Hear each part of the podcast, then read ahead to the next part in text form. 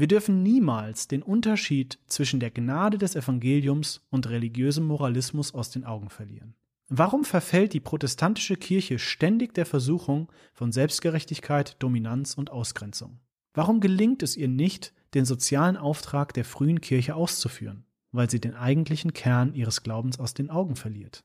In den letzten Jahrhunderten hat die Kirche in verschiedenen Teilen der Welt Zeiten der Erneuerung erlebt, die als Erweckungen bezeichnet werden. Während dieser Zeiten war die Kirche gekennzeichnet durch starkes Wachstum, durch Bekehrungen, durch echtes kulturelles Engagement, das zu positiven sozialen Veränderungen führt und sowohl durch die Gründung neuer Gemeinden als auch durch die Erneuerung älterer Gemeinden. Was führt zu solchen Zeiten? Es gibt viele Merkmale dieser Bewegungen, aber im Kern geht es um die Wiederentdeckung des Evangeliums der Gnade.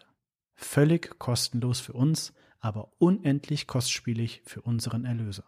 Wenn sich bei uns nun wieder der Gedanke einschleicht, dass wir durch unsere moralischen Anstrengungen gerettet werden, verstricken wir uns sowohl in Stolz als auch in Angst. Stolz, weil wir vielleicht denken, dass Gott und die Welt uns Anerkennung schulden.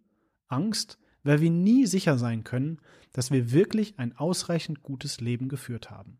Wenn uns also das existenzielle oder das lehrmäßige Verständnis für die Wahrheit abhanden kommt, dass wir allein durch den Glauben allein aus Gnade, allein durch Christus gerettet sind, verlieren wir nicht nur unsere Freude und verfallen in Angst, sondern wir verlieren auch unsere Gnade und verfallen in Stolz. Die Welt ist natürlich schnell, zu schnell dabei, Fehler an der Kirche zu finden und damit ihre Ablehnung der Botschaft des Evangeliums zu rechtfertigen. Und doch ist es völlig richtig, dies zu tun.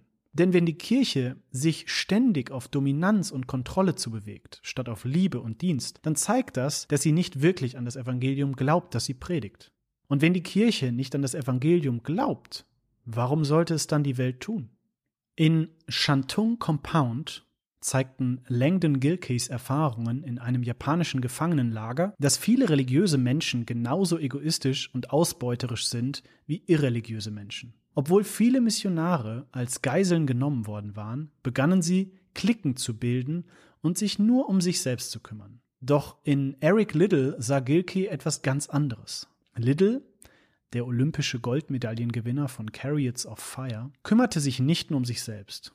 Er verbrachte unermüdliche Stunden damit, sich um ältere Gefangene zu kümmern, lehrte über die Bibel und die Wissenschaft und organisierte Spiele und Tänze für die Kinder, bis zu seinem Todestag. Diese Aufopferung brachte Gilkey dazu, den Unterschied zwischen allgemeinem Moralismus und einer Religion der Gnade zu erkennen. Er schloss daraus, Religion ist nicht der Ort, an dem das Problem des Egoismus des Menschen automatisch gelöst wird. Vielmehr finden dort der ultimative Kampf zwischen menschlichem Stolz und Gottes Gnade statt. Insofern der menschliche Stolz diesen Kampf gewinnt, kann und wird die Religion zu einem der Instrumente der menschlichen Sünde. Aber wenn das Selbst dort Gott begegnet und sich somit etwas hingeben kann, das über seinen Eigennutz hinausgeht, kann Religion die einzige Möglichkeit für eine dringend notwendige und sehr seltene Befreiung von unserer Selbstbezogenheit bieten. Selten, ja. Aber das Evangelium bringt diese Befreiung. Ohne Gnade gibt es keine Hoffnung.